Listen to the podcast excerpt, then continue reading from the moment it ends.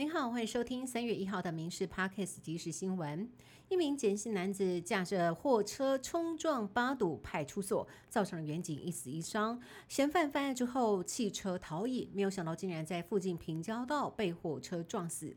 派出所二十四岁苏姓警员到院的时候，已经没了呼吸、心跳，急救不治。后续追查发现，简姓男子在案发之前还撞死了一名女骑士。该案件一共造成三死一伤。警政署长黄明昭也谴责嫌犯罪大恶极，不可原谅，将从优抚恤苏姓原警家属全力治丧。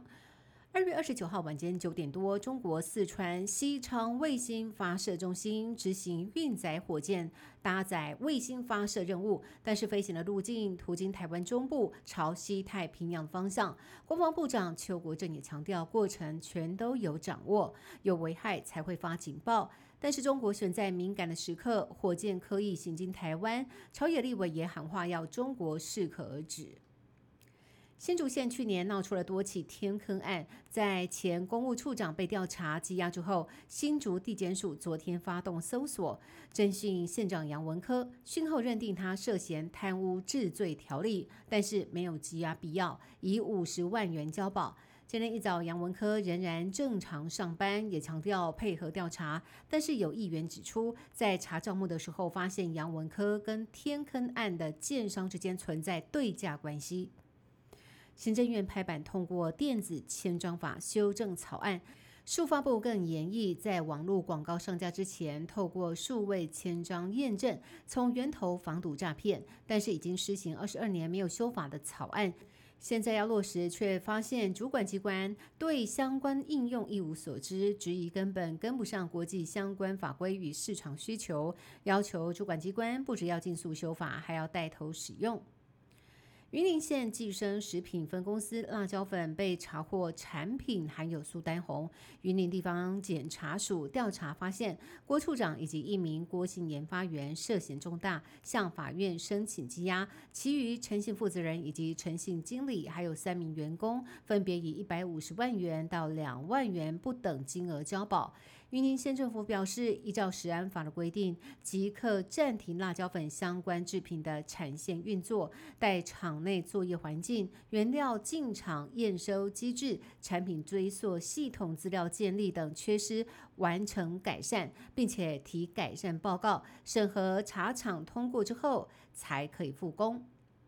石门水库因为目前正值枯水期，一起的稻作用水量大，水位持续下降，蓄水率大约只剩下一半。中央与地方政府都已经成立了旱灾灾害紧急应变小组，应应水利署北区水资源分署实施今年首度人工增雨作业，希望能够多下一些雨，挹注石门与宝山水库的蓄水量，预估降雨几率可以提高百分之十。大联盟道奇队日籍球星大谷翔平在 IG 贴文亲自公开结婚喜讯，日本当地许多球迷都不敢相信，更有众多女性球迷在街头直接尖叫。今天大谷本人终于现身说法，表示对方只是一个普通人，两个人大约是在三四年前认识的，去年正式订婚，孩子铺交往期间都窝在家，几乎没有出门约会过。至于结婚的关键，大谷透露是因为跟他在一起很开心，而大谷太太的真实身份也引起球迷热议。